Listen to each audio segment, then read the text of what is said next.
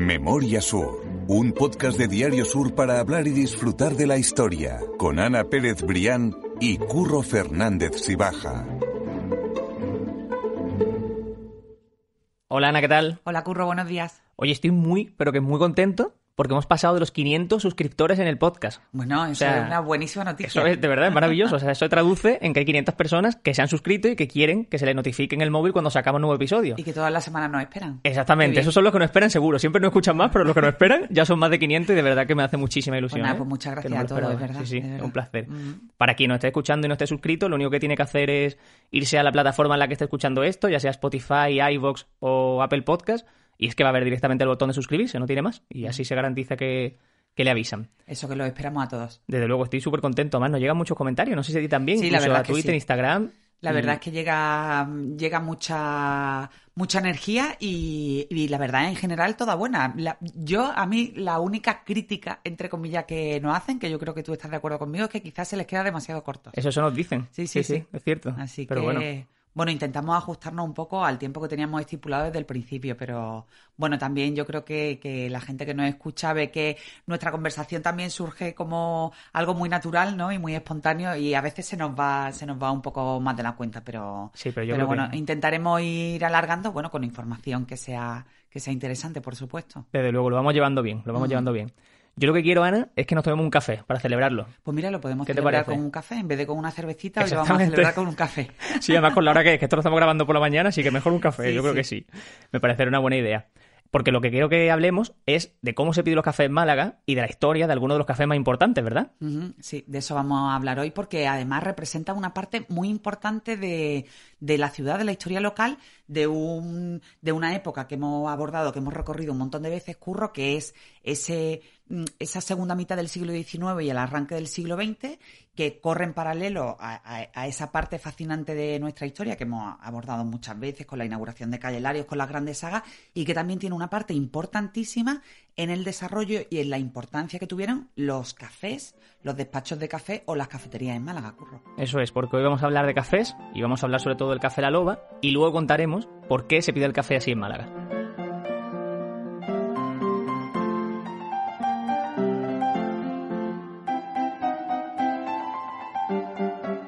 Ya hablamos, para recordar a todo el mundo, que, que hablamos del café de chinitas y que vamos a dejar en las notas del podcast, o hay que bajar la pantalla para ver el enlace a ese capítulo, que fue muy interesante. El café de chinitas Sí, también otro ese- café histórico de ese Málaga. café ne- necesitaba un, un- un podcast por sí mismo. También le dedicamos en su día el artículo en el periódico.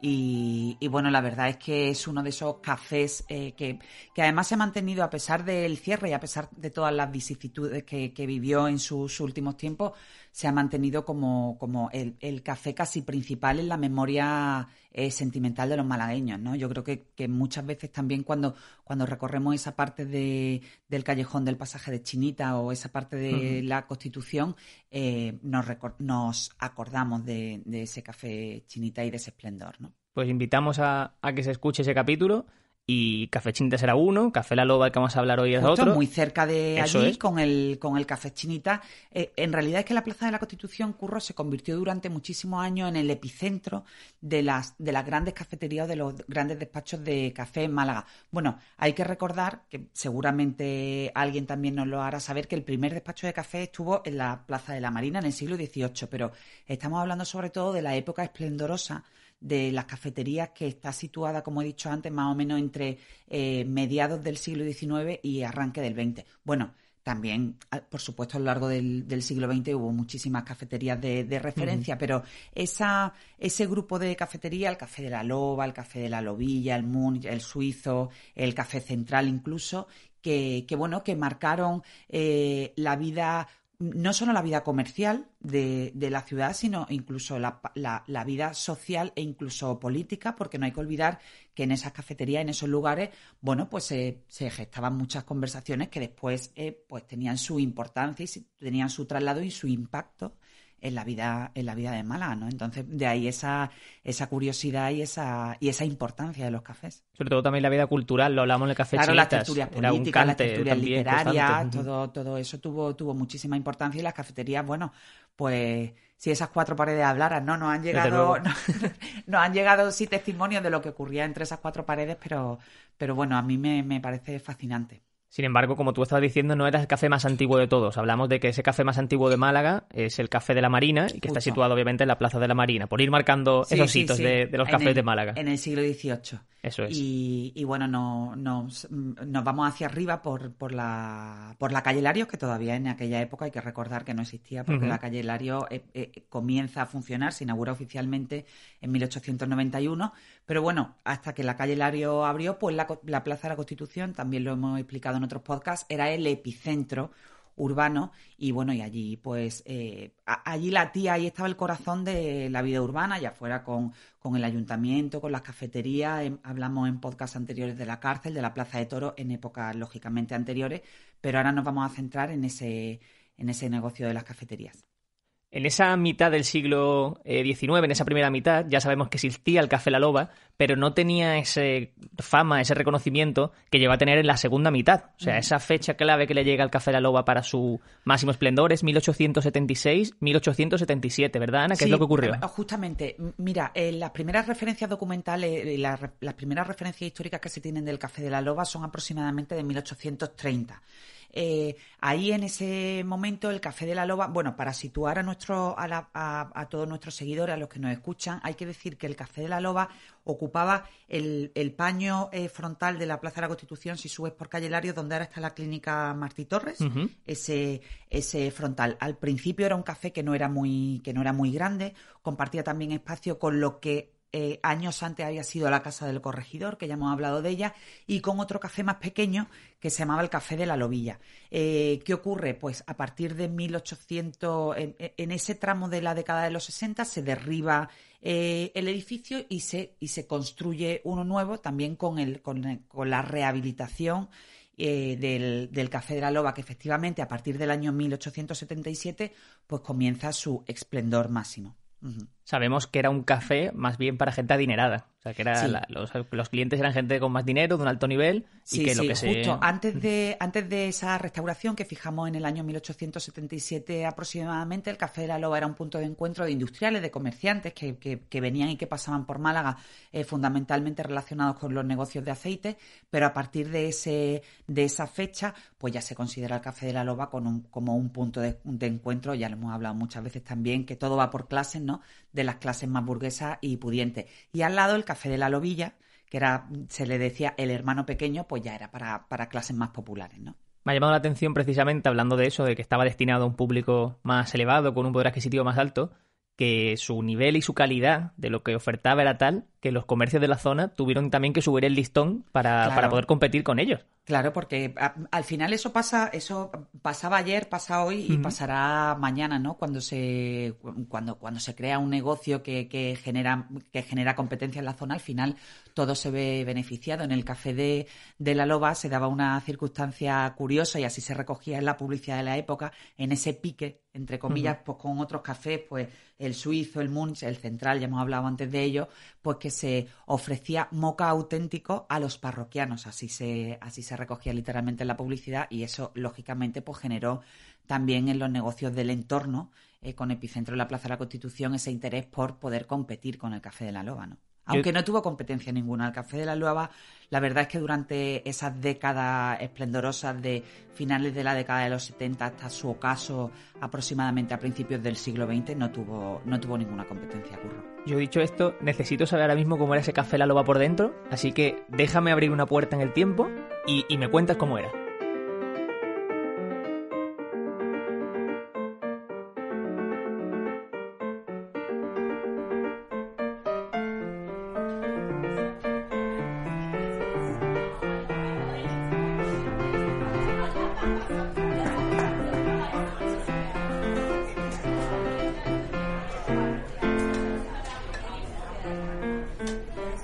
Estamos viendo cómo era ese café La Loba, ya estamos por aquí, Ana. Cuéntame qué es lo que tenemos alrededor, qué es lo que estamos viendo. Pues mira, Curro, te lo voy a leer porque me encanta este extracto que, saqué del, coleccionable Málaga 20, Historia de un siglo, que, editó, que editó Sur, que yo además me, baso mucho en él, me, sirve mucho para, para mis historias que, editó nuestro compañero, desgraciadamente ya fallecido, Julián Semero Ruiz. Entonces, te paso a, relatarte cómo era por dentro, ¿no? Aquí ya Julián recoge que, que, en esa evolución el café de la loba también fue evolucionando, valga la redundancia, de la clase más pudiente y más burguesa, ya también poco a poco fue integrando las clases medias, ¿no? Pero en ningún caso era de clases populares. Entonces, mira, te recojo que entre esas comodidades destacaba un amplio salón con gran cantidad de espejos, sillas de caoba labradas, al igual que el mostrador, también había una amplia escalera de mármol y juegos de mesa y billar en la primera planta. El establecimiento contaba, y esto fue uno de los lujos del, establecimiento, con 327 mecheros de gas que iluminaban el local y que constituían un importante adelanto de aquellos tiempos. También disponía de un patio enorme con una parra que durante el verano ofrecía servicio de nevería, incluso, fíjate, Curro, que adelanto de la época, un servicio de, de helados y sorbetes a domicilio y que a partir del mes de mayo se convertía en paso obligado, lógicamente, de malagueños y visitantes. Eh, prosigue ese, ese texto diciendo, ya en la agenda cultural de actos que había en el Café de la Loba, que en su espacioso salón se celebraban espectáculos de cante, baile, zarzuela y teatros, y demás variedades musicales que incorporaban a señoritas y profesores. Eso lo recogía literalmente en la publicidad de la época. A eso se refiere el autor e investigador de flamenco, Eusebio Rioja, en el volumen Los Cafés Cantantes, que recogía que todas las noches de 8 a 11, de 8 de la tarde a 11 de la noche, y los días festivos, eh, había grandes conciertos a sexteto compuestos de señoritas y profesores. No daba más datos sobre qué implicaba esos sextetos de señoritas y profesores, pero sí cerraba la invitación con un comentario que yo creo que daba la medida de que, de que el ambiente al menos no, no era ni siquiera parecido al del vecino Café de Chinita, que ya sabes que tuvo muchos problemas con el tema al final de la señorita y de los espectáculos. Eh, poco poco morales, para, la, sí, sí, poco poco ejemplarizantes para la sociedad de la época. Pues en este caso, Eusebio Rioja recogía que esos espectáculos de señorita y de profesores eh, contaban con una concurrencia distinguida. Sí, sí, que era como darle se entendía que además tampoco la, ausencia de, grandes escándalos en el Café de la Loba, bueno, pues al menos eh, te, permite eh, aventurar que, que aquello mm, no se iba mucho de las manos o si se fue, realmente no ha llegado hasta nuestros días. También el que era un plus para aquella época también se valoraba mucho la cocina, o sea, la calidad de lo que salía, ¿verdad? Justo. Fíjate, y en aquella época, hoy que en una sociedad estamos tanto con, con los alimentos nutritivos, con los alimentos saludables, con todo lo eco y todo lo bio, pues ya en, a mitad del siglo XIX se ofrecían almuerzos sanos, nutritivos y agradables. Y después menús de comida que costaban de cuatro platos, además de la sopa. La sopa estaba presente en todas las... A Mafalda le horrorizaría... ir... Le horrorizaría ir al Café de la Loba. porque la, sopa, la sopa estaba presente en todos los menús. Me ha gustado mucho eso por, lo que te digo, porque incluso en aquella época ya estaban viendo el, ofertar un menú de comida que fuese de calidad y que fuese algo que distinguía. al final siempre, mira, yo creo que, mm, hacemos este podcast y todo, todos los que nos siguen al final van a aprender dos cosas de, de la historia de Málaga. La primera, que siempre digo que la historia es circular. Total. Y que al final, sobre todo en esa época, ¿no? Y que al final está todo conectado. Y después yo también me estoy dando cuenta, Curro, que al final está casi todo inventado. Pues Mira, por ejemplo, eh, con motivo del artículo que, escribí sobre la inauguración de Calle Lario, sobre la que también eh, hemos hablado, se recoge literalmente, Curro, en la prensa de la época, que lo que se ofreció a los invitados y a las autoridades fue un lunch. Sí. Yo me acuerdo que cuando escribí el artículo alguien me hizo un comentario que decía, ¿cómo eres capaz de, de poner ese, esa expresión que, que, que, ahora está tan de moda y que, bueno, un almuerzo? No, no, es que se recogía literalmente a finales del siglo XIX que aquello era un lunch. Entonces, bueno, al final todas esas eh, novedades y todas esas modas que van y vienen, bueno, pues tenían su presencia y su importancia en la época, la hemos ido recogiendo y, y ahora se vuelven a poner de moda, ¿no? Pero, pero ya existían, ya curro casi, casi todo está inventado. No, pero que también nos tiene que servir porque muchas veces miramos al pasado con cierto eh, con cierta superioridad Sí, sí, y no tiene por qué, ni mucho menos. O sea, Sí, sí. el- simplemente es un contexto, pero que eran Además, igual de que verdad, hombre, por supuesto, muchas cosas de las que contamos aquí, además, también hay que tenerlas en cuenta con el, con el contexto de, de la época. claro. Desde luego. Mm. También había espectáculos fuera, ¿verdad? Del Café Sí, La Loba. sí. Había una serie de espectáculos que en esa época también tuvieron que ser absolutamente Sí, bueno, además era, incomparables. eran un, un lujo auténtico porque, bueno, ya hemos contado que el Café de la Loba fue el, el- el café emblemático de la Plaza de la Constitución. Imaginar que en la Plaza de la Constitución todavía no estaba de más la Fuente de las Tres Gracias, que ocupaban mucho espacio. Entonces, pues en esa terraza, el Café de la Loba y el Café España se organizaban para, para montar espectáculos que eran fabulosos, conciertos en verano e incluso, curro, eh, hay crónicas históricas que recogen espectáculos de fuegos artificiales. Imagínate Sí, lo sí. que lo que tenía que ser eso y la, la- la imagen que da del, del potencial que tenía ese, ese café y los de su entorno, ¿no? No, tenía Mm. que ser de verdad espectacular. Yo quiero imaginar ese contraste de aquellos años entre esa calle Larios, que no existía como tal, como tú estabas diciendo, y esa Plaza de la Constitución que era absolutamente lujosa, preciosa y, y ejemplar. O sea, me llama la atención que en apenas 50 metros de diferencia había una calle completamente eh, Sí. Mal configurada e insalubre y una Plaza de Constitución que era el otro emblema de Málaga, que era lo más moderno y lo más relevante de la ciudad. Sí, sí, absolutamente, absolutamente. Hasta que no se abrió ese eje de, de Calle Lario, pues lo hemos hablado muchas veces, ¿no? Pues Calle Lario era, mm, bueno, no tenía nada que ver con lo que. Con lo que hoy era. Eso era un entramado de callejuelas insalubres, pues lleno de tascas, de barbería y de, y de viviendas que, que mm, dejaban mucho que desear desde el punto de vista sanitario. Y bueno, y al final cuando se abre eh, efectivamente ese eje de, de Calle bueno, la obra que, que ya también lo hemos comentado, que duró eh, unos años y que la inauguración no es hasta 1891, pues sí se produce, que hablábamos también antes de la competencia de las, de las cafeterías curro, la competencia entre las calles, es decir, entre la calle Lario, donde lógicamente los marqueses de Larios que habían puesto su patrimonio y todo su interés y todo su, su talento ¿no? al servicio de esa calle y la Plaza de la Constitución. De hecho, parte de ese ocaso de las cafeterías de la Plaza de la Constitución, del Café de la Loba y de, y de, y de todos esos cafés que habían ido naciendo eh, al abrigo de ese, mm, de ese pulso de la Plaza de la Constitución, eh, tuvo mucho que ver con la calle Larios, porque los propios marqueses se encargaron de ir mm, convenciendo no solo a los, a los empresarios de las cafeterías, sino a los, a los empresarios de los otros comercios que había en la Plaza de la Constitución, de que se mudaran a Calle Larios. Y entonces sí que es cierto que fue, que fue generándose cierta mudanza, ¿no? Eh, fue cierta mudanza del interés y una mudanza física de los grandes establecimientos que decidieron asentarse en, Claro. en Calle Larios. Y aquello generó el ocaso de muchos de, de, de, de esa zona de, de Málaga, de la que hablamos, de la Plaza de la Constitución. Hoy parece que están conectadas, pero antes no era tan Sí, eran sencilla bandos, prácticamente. esa conexión natural entre la Plaza de la Constitución y la calle Lario y se abrió pues bueno una, una auténtica batalla si me lo permite entre comillas para ver quién se quedaba con, con los mejores comercios y las mejores firmas Hablando del Café La Loba, que es lo que hoy nos ocupa, eh, tenemos que decir que precisamente fue esa calle Larios lo que mató a- al Café claro. La Loba, que dejó de existir al muy poquito de empezar el Sí, siglo, al, ¿verdad? al arranque del siglo XIX, curro. Em, pues yo creo que tuvo el tiempo de gracia de la década, así un poco de, de- del final del esplendor y el arranque de la decadencia, y ya con, con el arranque del siglo, ya el Café de la Loba, pues pasó a, a nuestra historia, ¿no? Y a, y a Desde esa memoria sentimental donde, donde están todas esas cafeterías. Estamos hablando del Café La Loba, pero hay muchos más eh, cafés que se situaban en la plaza, eh, lo que tú has estado comentando antes, ¿verdad? El Café Múnich entre ellos. Sí, el suizo, el Café Central, el Café Madrid, el Múnich, eh, había, había muchísimo, el Café de España.